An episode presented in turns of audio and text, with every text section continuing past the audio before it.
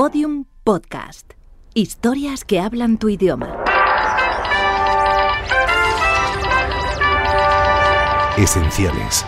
Grandes entrevistas.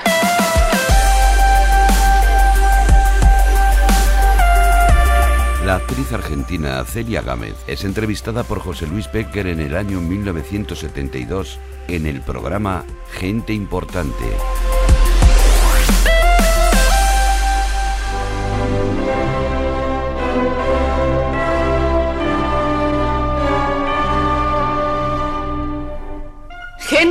Importante.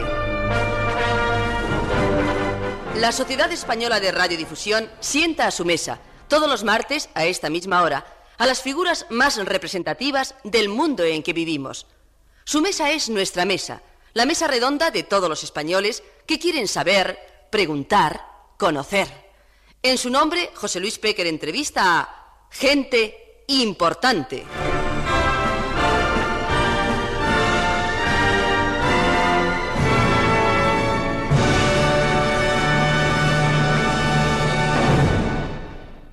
Rotundamente, me niego a presentarla.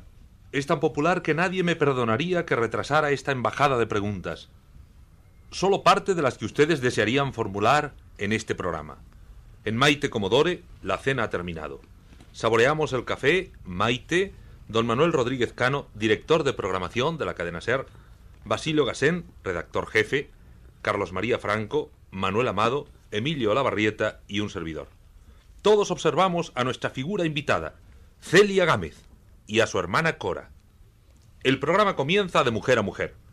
Más concreto aún, de mujer guapa a mujer guapa.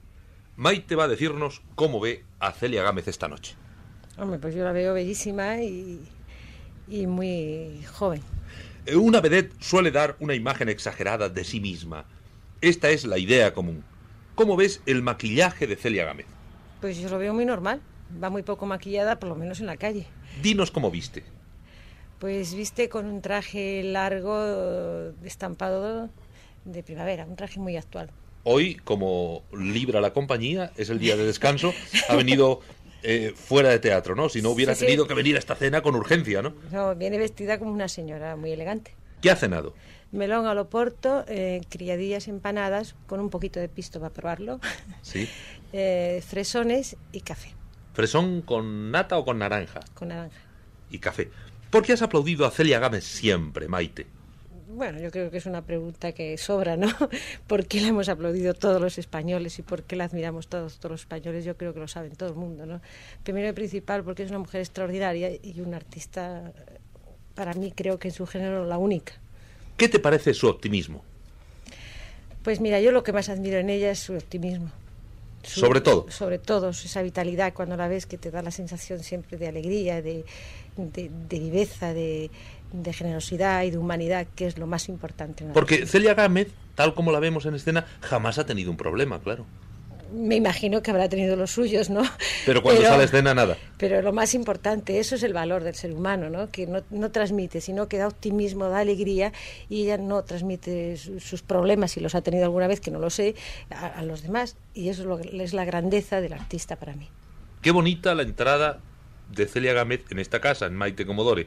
Qué abrazo le has dedicado tú y qué abrazo te ha dedicado ella. Porque yo la admiro y la quiero muchísimo, porque creo que es una mujer que, que tiene, bueno, por derecho propio, ya lo sabemos todo, la admiración de todo el público español, pero yo personalmente, por mi vida de trabajo, por mi vida de lucha, por mi vida constante de, en la brecha, yo la admiro muchísimo más, porque hay muchísimas veces, que ya me lo perdone, que yo a veces en el, en el fondo interno de mi alma me, me comparaba a ella, ¿no? O sea, o la he puesto a ella en mi, en mi mente como ejemplo de lo que es trabajar, porque hay una cosa que el público ve, a Celia Gámez, que sale maravillosamente vestida, que sale actuando alegre y eso, pero yo la valoro la parte de dentro, lo- la organización de Celia Gámez, el trabajo de Celia Gámez dentro, que eso es lo que no ve el público.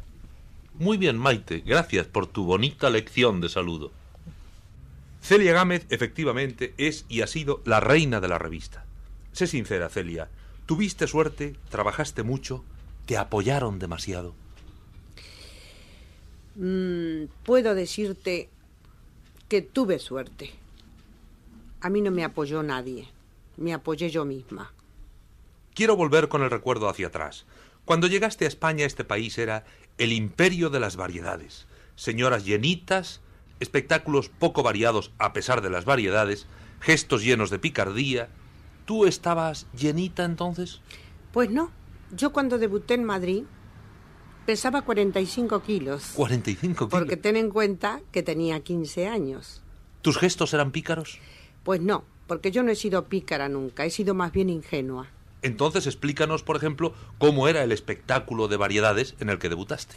Pues mira, era un espectáculo este, que tenía de todo. Mm, tenía picardía, eh, pero yo no intervenía. Yo intervenía cantando tangos. ¿Qué tangos cantaste? Pues mira, canté El organito de la tarde que me presentaba con él, este, mm, Mamita mía, Entra nomás, muchos tangos de los que estaban entonces en auge. ¿Te costó mucho trabajo presentarte en un escenario español? Pues no, porque lo hice en un homenaje precisamente a los niños pobres que la marquesa de la Corona me proporcionó esa entrada. ¿En Argentina no habías conseguido demasiada fama? Pues mira, en la Argentina yo empecé a los 13 años siendo comparsa de una obra española, ah, que se llamaba Las Corsarias. Y salía con una con una espada que de la emoción que tenía me temblaba la espada. Y muchas veces me decía el director y el actor, Celia, procura tener la espada sin que te tiemble y la tenía que agarrar con las dos manos, de la emoción que sentía de, de verme delante del público. ¿Qué tiempo tardaste en aquella primera travesía de la Argentina a España? Pues mira, tardamos 17 días, porque vine con mi padre, que en paz descanse. ¿Qué sueños te rondaban la cabeza? ¿Pensabas regresar a tu tierra, la Argentina, si no tenías suerte? Pues sí, pensaba porque yo no, no venía con idea de trabajar. Yo vine con mi padre, vine precisamente porque papá tenía que cobrar una herencia en el pueblo de Casaragonela, al lado de Málaga, de donde eran mis padres. ¿En tu familia había tradición teatral? No, nadie había sido artista. ¿Cuál era la profesión de tu padre? Marino. Mi padre era capitán de barco. ¿Cuántos hermanos fuisteis? Fuimos once. Cinco malagueños que están enterrados desgraciadamente en Málaga. Y después en Buenos Aires nacimos seis. Eh, tu hermana, la hermana que hoy nos acompaña, Cora, eh, no es la que estuvo siempre a tu lado. No. Eh, a mi lado ha estado mi hermana Amelia, 20 años. Cuando se quedó viuda de un médico de Buenos Aires, mm, yo me la traje. Y entonces ha, ha vivido conmigo 20 años, que desgraciadamente la he tenido que mandar a Buenos Aires porque ya se me puso enferma del corazón y el clima de Madrid no le iba. ¿Y ahora está Cora contigo? ¿Por mucho tiempo? Pues mira, Cora hace dos meses que ha llegado y ha venido a acompañarme. Mm, Ha casado a su hija hace seis meses y su marido, que es un cielo, que también es médico y que me quiere muchísimo, pues como sabe que estoy sola, sin familia y que yo soy entrañable con toda mi familia, pues me la ha mandado a pasar una temporada conmigo. Por cierto, médico tu hermana, médico Cora, tú también estuviste casada con un médico. Sí, con, con un odontólogo y otra hermana más que tengo que también está casada con otro médico. Qué cosa de coincidencia. Y aquí está Cora. Vamos a ver, Cora, por favor. ¿Usted ha hecho teatro en alguna ocasión? Sí, al principio era una criatura. ¿Y qué hizo? Hice las leandras, La Pepina, este, el baile del Savoy, mm, las de Villadiego, las siete en punto, en fin, muchas. El debut fue con las Leandras. Con las leandras. ¿Y con Celia? Y con Celia. ¿Recuerda algún momento, algún fragmento de aquel papel suyo? ¿Qué papel hacía? Las del comenarejo de arriba y las del comenarejo de abajo. Gracias, Cora. Yo pienso que en aquella primera actuación de Celia a la cual se ha referido, en aquel espectáculo de variedades, ¿tenía algún título concreto?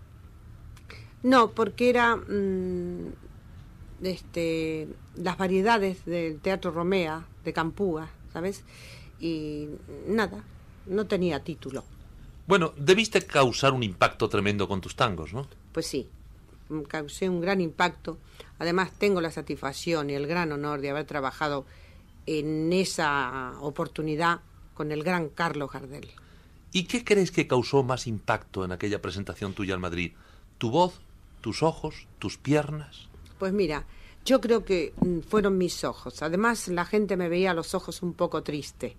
como cantaba tangos, Ah. pues eh, me ponían en circunstancias. ¿Cuál fue el primer sueldo de Celia en Romea? ¿Lo recuerdas, Celia? Pues sí, mira, yo, yo venía de Estrella y me pagaban 200 pesetas diarias. Claro, yo me tenía que comprar la ropa, me tenía que comprar todo, ¿no? Pero ganaba 200 pesetas. Siempre se piensa que lo nuevo va a acabar con nosotros. ¿Lo pensaste tú también cuando apareció la revista?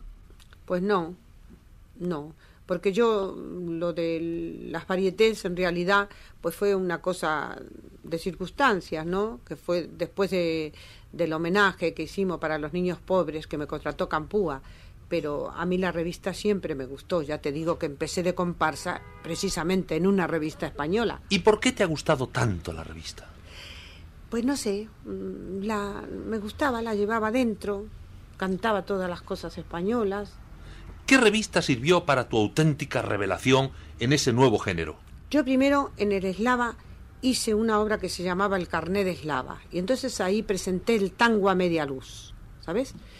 Y después el maestro Alonso que me vio me escribió Las Castigadoras, Ah, las castigadoras. donde amiga. cantaba el chotis con la falda muy cortita, muy cortita, que luego se ha hecho, ¿no? Sería difícil triunfar con el hándicap tremendo de tener que superar la gracia de un Faustino Bretaño, por ejemplo, que estrenó las castigadoras, ¿no? Sí, la estrenó Faustino Bestaño, que además con las castigadoras, eh, que hacía un, un papel de brutote, pues eh, Faustino se hizo artista en esa, en esa obra precisamente, estaba sensacional. La misión de las tiples, ¿cuál era entonces? ¿Estar muy bien? ¿Ser muy guapas? ¿Cantar poquito sin herir a Mr. Tímpano? ¿Qué era? Pues mira, lo primero yo creo que la- lo que la gente miraba más era el palmito, ¿no? El pal- el palmito. Después, después, si, si además de eso, pues era simpática, o sea, hablabas con un poco de sentido común y cantabas y te movías con un poco de gracia, pues Vamos a ver, ¿de qué otras revistas, Celia, conservas un recuerdo imborrable? tengo muchas revistas, revistas y comedia musical, que recuerdo imborrable. La primera, pues, Las Castigadoras, que para mí fue como salir del cascarón, ¿no? Descubrir además a ese gran maestro Alonso. Después, él mismo me hizo Las Leandras. Mm, Las Las Leandras, que con ella, pues, me metí en el corazón de los madrileños y del pueblo.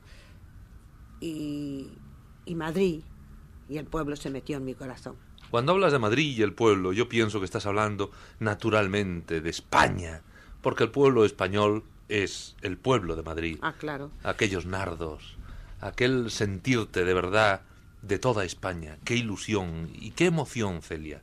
Pero yo tengo aquí a Basilio Gasén y a Manuel Amado, dos hombres que se han dedicado al teatro por entero. Y me gustaría preguntarle a Basilio Gasén, por ejemplo, ¿cuál fue tu revista favorita de Celia? En realidad todas las revistas de Celia han sido mis favoritas, por una razón, porque mi favorito no ha sido la obra, sino Celia en sí con su personalidad arrolladora. Creo que fue Eliot quien dijo que la personalidad es el fruto de la inteligencia, la mejor muestra de la inteligencia de la naturaleza, y Celia ha sido una de las grandes elegidas. Eh, dime, Basilio, ¿tú crees sinceramente que muchas de las revistas que estrenó Celia y que fueron éxito eh, nacional, si ella no las defiende, no hubiera pasado nada? Seguramente. Porque Celia Gámez, que tiene una gran personalidad, ha sabido imprimir esa enorme personalidad y esa inteligencia, esa gracia, esa simpatía arrolladora suya a sus obras. Y entonces, con esa garra, ha llevado el público. No olvidemos que una gran vedette debe ser fundamentalmente una gran actriz. Por eso muchas vedettes pasan mientras que Celia perdura. En Celia hay una gran actriz. Por eso Celia ha tenido siempre esa garra tremenda con el público, porque la actriz ha sido la que ha sabido ser la esencia de la vedette. Se ha hablado muchas veces de que las grandes figuras del toreo, y se sigue hablando ahora en los momentos cruciales de Hacienda, tenían que dar innumerables sobres a los críticos para quedar bien. En el teatro esto no ha ocurrido. Yo sé que Celia no ha tenido que hacerlo. Pero, ¿qué ha ocurrido? ¿Cuál es el secreto de Celia para que toda la crítica esté siempre a su lado? Su talento, su simpatía, y ella ha dicho que precisamente cuando debutó la gente se fijó en sus ojos. Esos ojos de Celia han sido su gran secreto. Bueno, pero Ahí mira el micrófono, no toda solo a los ojos. Basilio. es que los ojos de Celia me están atrayendo como atrajeron siempre a todo el público de España. Gracias, Basilio. Y paso a Manuel Amado. Para ti, Manolo, ¿dónde está el secreto de Celia Gámez? Bueno, yo pienso que algo que se dijo aquí en esta cena es la constancia. Dicen que la constancia es la clave segura del éxito. Y Celia fue, es y seguirá siendo constante a lo suyo. A mí hay una cosa que me emociona de Celia, y es cuando la veo descender de la pasarela y entablar diálogo directo con el público.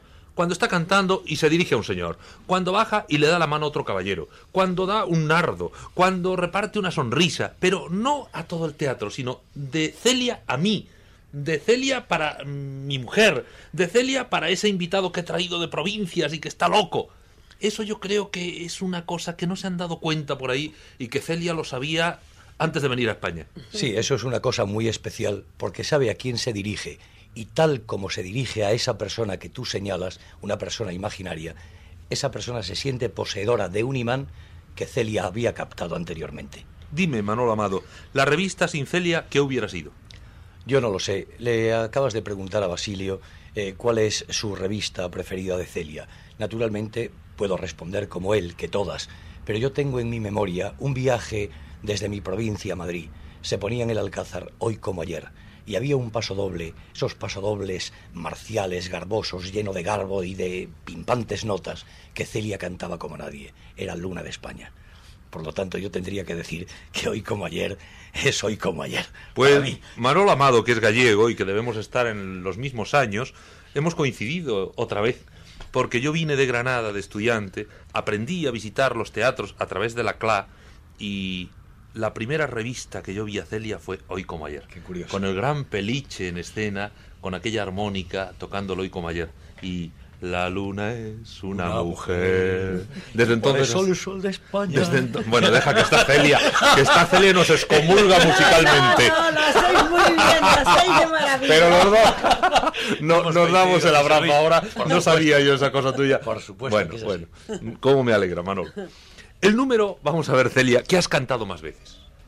He cantado muchos, mm, muchas veces. Mm, Pero yo creo que el Pichi y los Nardos, pues lo habré cantado cinco mil, seis mil veces. O 60.000 o Qué sé 70.000. yo. Por cierto, quiero felicitarte. Qué bien estuvo Joaquín Prat en un programa de televisión donde el Mundo Camp te presentó a ti Sí. y cantaste Los Nardos. Sí. Nuestro compañero Joaquín Sí. Prat, hay que hacer honor a todo el mundo, señor. estuvo fabuloso al lado de Celia, que no se puede estar de otra manera. El más imbécil de los que te ha presentado soy yo. No, nada, en absoluto. Tú eres una persona fenomenal, No, no, no. un gran mm, profesional también. Y Joaquín Prat es un profesional fenomenal. Estuviste y bien, además es un muchacho que, que creo que si se dedicara a ser chansonnier lo haría de maravilla. Dime, Celia, el número que más te ha gustado a ti siempre, a pesar de que cantaras tanto el Pichi y los Nardos. Pues mira, a mí me ha gustado muchísimo cantar el número de Yola, del, del dúo. ¿sabes? Ese que dice, en mi boca ya no hay risa, Tan, tan, tan. Ni en mis ojos hay fulgor, porque yo en el fondo soy una romántica, ¿sabes?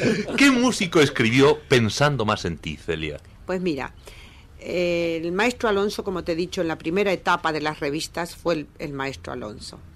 Después, mm, después de la guerra, el maestro Moraleda.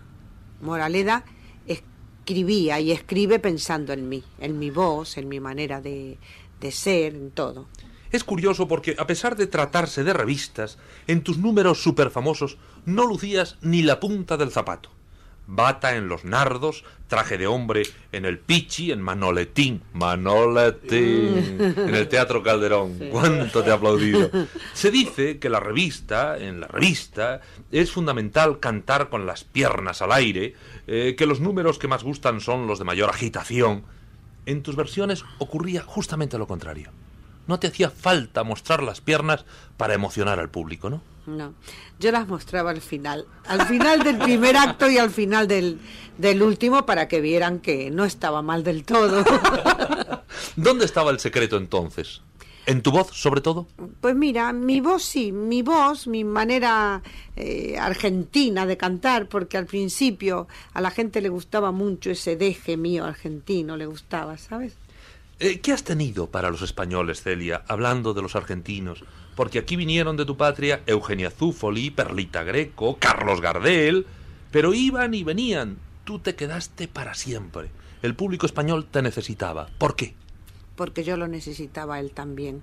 Ya te he dicho que desde el primer momento yo fui comparsa en una obra del maestro Alonso donde cantaba cosas españolas y cuando me eduqué en un colegio de monjas, cuando se iban las monjas, a mí me mandaban a cuidar la, la clase y yo para entretener a las chicas me subía encima del escritorio, agarraba un periódico y, me, y le cantaba a las chicas pasodobles. Y eso era mi tierra. O sea que a mí ya me tiraba a España, yo ya lo llevaba dentro, ¿lo comprendes? Pero fíjense ustedes, qué emocionante. Celia Gámez, que cuando se queda al cuidado de la clase, sabe hacer sonreír a las muchachas cantando pasodobles, a pesar de que luego, sin ser maestra, estrene las castigadoras. Tú no tienes alma para castigar a nadie, ¿no? no, desde luego. ¿No te hiciste jamás esta pregunta, Celia? ¿Qué tiene Celia Gámez para pegar así en España? Pues mira, yo creo que eh, yo he ido subiendo de escalón a escalón, ¿sabes? Mm, he sido modesta más bien siempre desde el principio.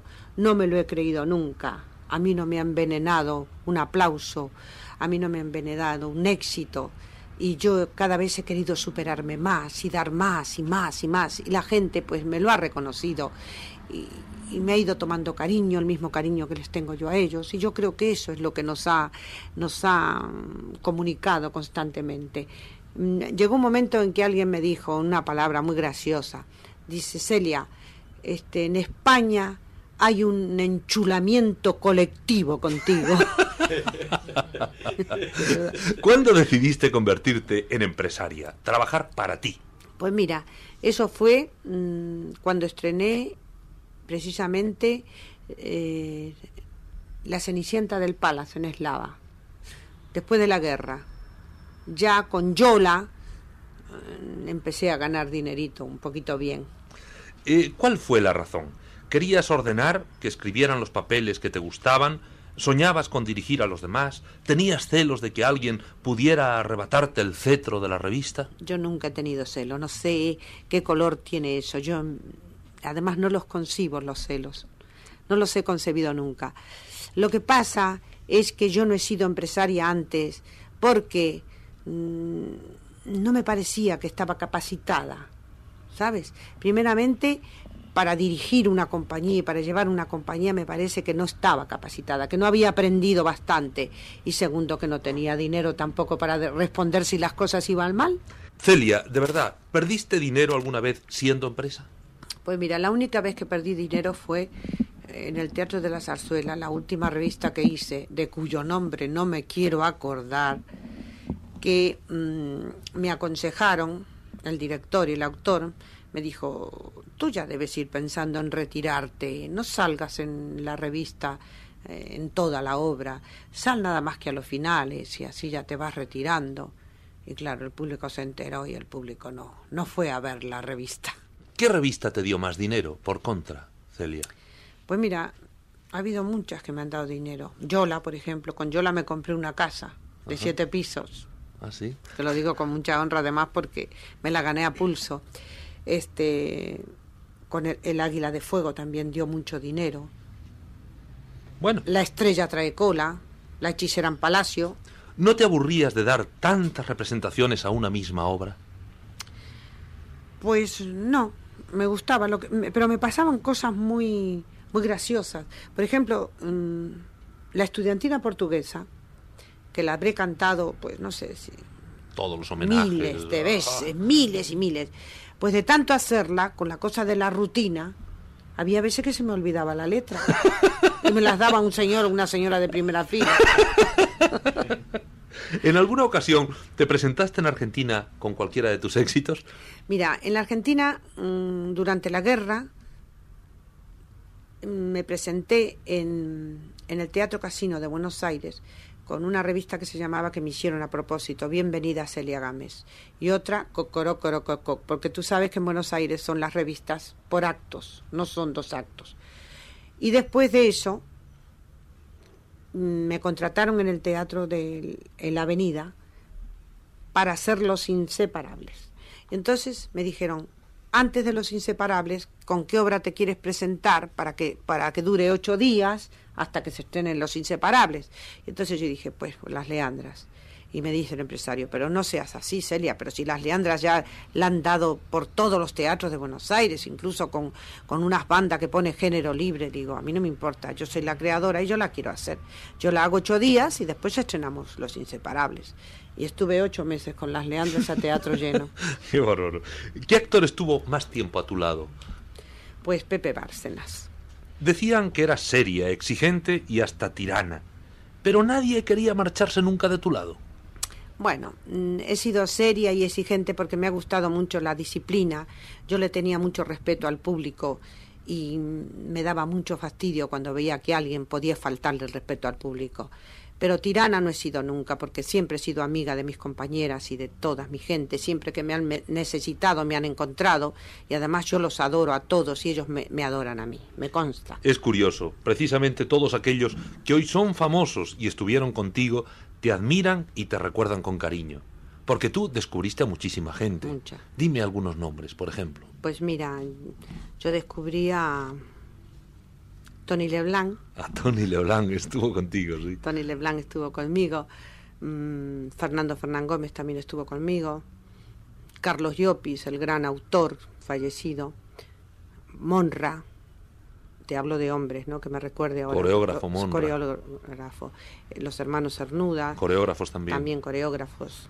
Este, José Luis Osores. En aquella obra de hoy como ayer, lo recuerdo perfectamente. Este, y después de, artistas, pues empezando por Conchita Velasco, eh, Maruja Boldova. Maruja Boldova, Vicky Lagos.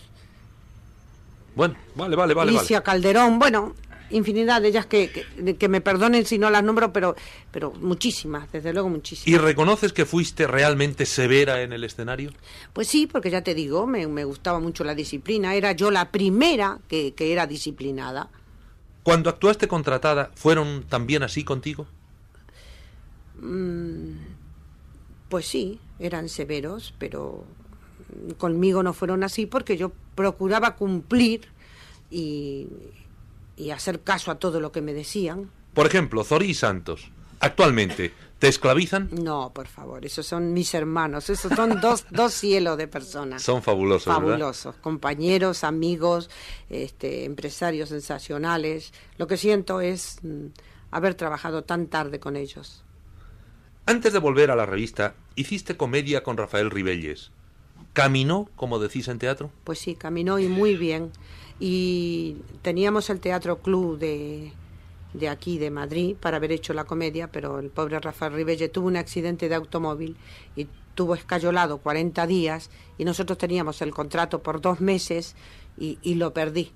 Pero me hubiera gustado mucho que la gente me hubiera visto en esa comedia de Alfonso Paso que se llamaba Es mejor en otoño. de todos modos, Celia, para sentirte a gusto en escena necesitas cantar y bailar. Pues no, yo me siento a gusto también hablando. Me gusta mucho este, ser actriz. Bueno, ¿y cuál es tu gran éxito en este momento, Celia? Pues mira, deme usted la mano, que yo soy su amiga. Deme usted la mano, que yo en ella sé leer, hacer que sé Qué bonito. Del maestro García Morcillo. Del maestro García Morcillo. Y Manuel Vaz, el y Manuel Vaz, el autor. Y es de la obra que estamos haciendo actualmente, que son Los Últimos de Filipinas. El último de Filipinas. El último. Yo también la llamo como tú, Los Últimos de Filipinas. El último. Pero ¿sabes por qué lo digo? Porque como la obra dice, mm, Santos dice, vosotros os habéis conocido Los Últimos de Filipinas Ah, Por ya, eso ya, me, ya. me hace confundir siempre. ¿Realmente te habías retirado del teatro, Celia? Pensabas regresar a la Argentina. ¿Qué sucedió para volver con Zorí Santos? ¿Te cansaste de la retirada? ¿Te arruinaste? ¿Por qué has vuelto? Arruinarme nada, de arruinarme nada porque yo he sido un poco hormiguita y he pensado pues en el día de mañana siempre. Tampoco me cansé. Lo que pasa que me salió un contrato muy bueno que por cierto lo tengo pendiente para televisión, para hacer bastantes partes de América, terminando en mi tierra. Pero los chicos llevaban nueve años atrás mío, Sorí Santos, y mm, yo ya tenía las maletas hechas, el billete en la mano y todo, y vino Fernando Santos y me dijo, no seas así, Celia, deja eso para más adelante y vente, y vente con nosotros esta temporada. Entonces lo acepté, lo acepté, le dije que sí, puse telegramas, llamé a conferencias y hemos dejado mm, la- los contratos que tenía para más adelante. ¿Entonces piensas seguir durante mucho tiempo con Zorí Santos? Pues mira, pienso seguir otra temporada más con ellos y ya me despido del teatro con ellos. El día que digas adiós al teatro definitivamente, ¿te irás también de España entonces? Ah, eso nunca. Yo pienso estar seis meses en Buenos Aires y seis meses en España, porque ten en cuenta que yo vine con 15 años, llevo 40 años aquí. Yo he vivido más en España que, que que en la Argentina. Y yo quiero mucho a España y tengo muchos amigos y para mí es entrañable España. Así que iré a ver a los míos, estaré esos seis meses con ellos y seis meses con ustedes, si me, a- si me lo admiten. Por Dios, nosotros eh, realmente apesadumbrados de que te vayas seis meses. Conociste personalmente a los grandes personajes del país. Se te rindió la crítica, el público. ¿Eso llega a fatigar un día? No, en absoluto, al contrario. Eso es una maravilla. Es una de las cosas que, que le quedan a uno eh, grabada para siempre. Eh, Dime, de todos los que te aplaudieron, ¿qué personaje te impresionó? Sobre todos. Pues mira, el personaje que más me impresionó, porque además, como te digo, yo era una chiquilla en el Teatro Eslava, fue el rey de España cuando me llamó a su palco, don Alfonso XIII. Tu vida está llena de recuerdos. ¿En qué proporción los recuerdos felices y los tristes, Celia? Yo creo que tengo más recuerdos felices que tristes. ¿Te equivocaste muchas veces en esta vida? Pues sí, sí me he equivocado. ¿Aceptaste consejos? Muchos. Siempre los he aceptado y siempre he oído y los he pedido. ¿Cuál fue tu hobby cuando descansabas? Pues mi hobby cuando descansaba me gustaba mucho viajar, me gusta muchísimo viajar. Tu mayor defecto. Mi mayor defecto, no sé, posiblemente que sea mm, demasiado mm, sincera y que diga las cosas mm, demasiado claras. ¿Tu disciplina no decae? Veamos, ¿a qué hora continúas acudiendo al teatro cada tarde? Pues yo voy a las cuatro y media al teatro. ¿Pero a qué hora empieza la función? A las siete. ¿Y vas a las cuatro y media? Voy a las cuatro y media. ¿Con qué objeto? Y con el, el objeto de maquillarme, de preparar el camarín, de, de- de estar arreglada para cuando llegue todo el mundo, por si hay algún... falta alguna chica, falta alguien, pues estar pendiente siempre de mi trabajo. Sigues dirigiendo aunque no dirijas. Eso es. Si pienso en el diálogo más curioso del mundo, cito el tuyo. Cuando acudiste a ver a Mari Sampere al Teatro Martín y te preguntó, mañana es viernes, ¿irás a Jesús? Porque a pesar del Teatro Martín y del Teatro Eslava y del Teatro Alcázar y Romea y Martín, tú vas a Jesús de Medinaceli los viernes. Así es. ¿Eh? Todos los viernes. Y allí me encontré con Mari Samper. Pero se piensa que el teatro es horror, es el desastre, es la mala vida. No. En el teatro, mm, de verdad que la gente de teatro es la mejor gente que yo he conocido en mi vida, no porque yo sea del teatro. Es gente buena, gente noble, gente religiosa y gente estupenda, de verdad. Sé que tú has casado y aún bautizado y amadrinado hasta la primera comunión a más de alguna chica del coro. Así es. Pero, Celia, cítame un caso concreto. Pues mira, había una niña en el, en el Teatro Alcázar eh, que un día me dijo, señora, quiero hablar con usted. Y yo creí que, que venía a pedirme un préstamo o algo y le dije, pues mira, ve al representante y habla con él. Y dice, no, es una cosa particular que quiero hablar con usted. Dice, yo mm, no estoy bautizada y yo quisiera bautizarme, tomar la comunión y que usted fuera mi madrina. Y a mí me puso la carne de gallina, me emocionó. Entonces le dije, muy bien, pues mira, vamos a ir a Jesús de Medina Celi las dos, vamos a hablar con, con un cura y vamos a ver él lo que aconseja, lo que, lo que tienes que hacer. Lo primero que le hizo hacer es que aprendiera el catecismo y aprendiera a rezar. Y entonces vieras a todas las chicas, a todas las chicas de la compañía, pues de número a número, enseñarles el catecismo, yo subía muchas veces cuando tenía tiempo. en medio de la representación. Sí, en medio de la representación. me las veía arrodilladas, rezando, e, enseñándoles. Fue una cosa muy emotiva y muy bonita. Y cuando la bautizamos y después tomó la comunión, todos salimos llorando, yo fui la madrina y esa señorita hoy es casada madre de, muchos niños y para mí es un, honor muy grande y un orgullo muy grande. ¿Esto lo piensas contar en tus memorias? Sí, desde luego. ¿Cuándo aparecerán tus memorias, Celia? Pues mira, cuando tenga tiempo de terminarlas, porque no tengo tiempo. Dime, Celia, ¿el día más sonado de tu vida? Pues mira, el día más sonado de mi vida fue el día que me casé. ¿Por qué? Pues porque estuve como siete horas subidas al campanario y además como mi padrino fue el general Millán Astray, que va descanse, tuvo que llamar a la legión y hizo como un como un cordón, un cordón con todos los legionarios hasta que pude salir a las siete horas. Qué barbaridad, Dios mío. La noche más triste, Celia. La noche más triste cuando se murió mi pobre madre. ¿Eres supersticiosa?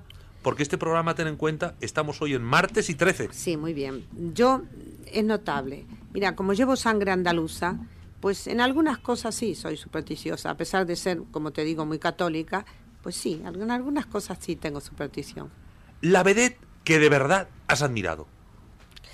Pues mira, he admirado muchísimo porque yo tuve la suerte de ver antes de que terminara la compañía de Eulogio Velasco, pude ver a una señora que era sensacional, una artista maravillosa, está retirada, que se llama María Caballé. También a Tina de Jarque, pobrecita que en paz descanse. Y de las actuales. De las actuales hay una artista sensacional, una gran vedette y además una gran actriz que se llama Queta Clavel. Y de las, para mí, yo le llamo una gran vedette de, de Madrid, de España, a Maite. Ajá, Maite, Maite, Maite es una gran vedette en lo suyo es una gran vedette. Aunque no haya pisado un escenario. Así es. Bueno, vamos a ver, tu mejor inversión, Celia. Pues mi mejor inversión, yo he procurado, pues eso, comprar casitas, terrenitos. ¿Las joyas no te gustan? Sí, mm, me gustan, pero como en la guerra me quedé sin siete millones y medio que tenía de joyas. ¿Los perdiste completamente? Sí, me los sacaron del banco. Así que te digo la verdad, ya, ya no he vuelto a coleccionar, vamos. No he vuelto a coleccionar, ni, ni, tengo ilusión. El capricho que te gusta sobre todos. Tengo capricho de los coches, los coches me gustan mucho. ¿El regalo que más has agradecido? Pues mira, un regalo que me hizo un personaje muy, muy grande en Madrid, que me regaló una perla mm, pera en degradé, empezaba en blanco y terminaba en, en negra, blanco, gris, negra, con toda la gargantilla de brillante. Me la regaló el día de un homenaje. ¿Antes o después de la guerra? Antes de la guerra. O sea, ¿no la tienes? No la tengo porque fue de las cosas que se llevaron. El piropo más bonito que te han dicho. El piropo más bonito que me han dicho fue precisamente también ese personaje que me dijo, tú eres argentina, ¿verdad?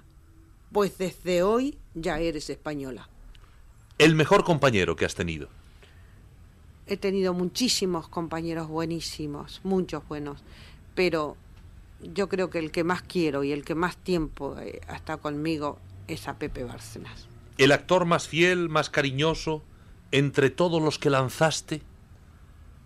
De los jóvenes, de los que tú has descubierto, de los que fueron boys en tu compañía. No, este Paquito Cano. ¿El truco con el que has hecho reír al público más veces? Pues yo creo que con el, eh, el cambio de voz, que esta cosa que hago yo a lo mejor, ¿sabes? ¿Qué, dice? ¿Pero qué habla? esta cosa que hago yo. Efectivamente. El llanto más hermoso de tu vida, Celia. El llanto más hermoso, mira, me ocurrió en Valencia. Cuando me hicieron fallera de honor, me colocaron la banda y empecé a oír el, el, himno a Valencia, que es del maestro Serrano. Y es una música tan bonita y es un himno tan precioso que empecé a llorar y empezamos a llorar todos, los acomodadores, la gente, todo el mundo. Fue una cosa, no sé, fue un llanto que me parece que, que me salió del alma. ¿Tu mayor victoria? Yo creo que ha sido el haber llevado a todas las señoras y a las señoritas a la revista. Y, y tengo que apuntarme otra victorita más, porque hace tres días he tenido la satisfacción de tener en primera fila del Teatro Alcázar a una monjita. Ah, una monjita, a pesar de que en la revista... Eh, pues sí. Cuando, hay cuando, de ropa. Sí, pero cuando pasaban las chicas y cuando ella veía que no debía mirar, pues bajaba la vista, pero después se reía mucho y aplaudía mucho. Un encanto. Bueno, señoras y señores, qué cantidad de cosas bonitas nos cuenta Celia Gámez, y sinceras y auténticas. Lo que no volverías a hacer, Celia. No sé, yo creo que yo no me puedo arrepentir de nada. Yo creo que lo volvería a hacer todo tal cual lo he hecho hasta hoy. Así, amigos, termina esta cena. Todo huele a nardos, todo sabe a Celia. En Maite Comodore, el comedor privado se ha hecho sonrisa y ovación. Las tazas de café vacías semejan los focos de una diminuta pasarela. Al fondo, el foso como una fuente. Los delfines mueven el arco de su espalda sobre un violín de agua. A nuestros pies, la plaza. Se llama de la República Argentina. A nuestro lado, la actriz, una reina argentina que se enamoró de España.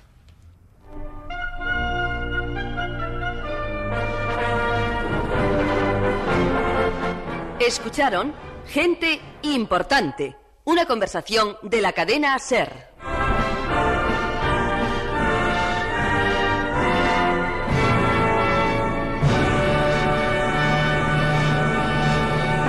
Síguenos en Twitter, arroba podiumpodcast y en facebook.com barra podiumpodcast.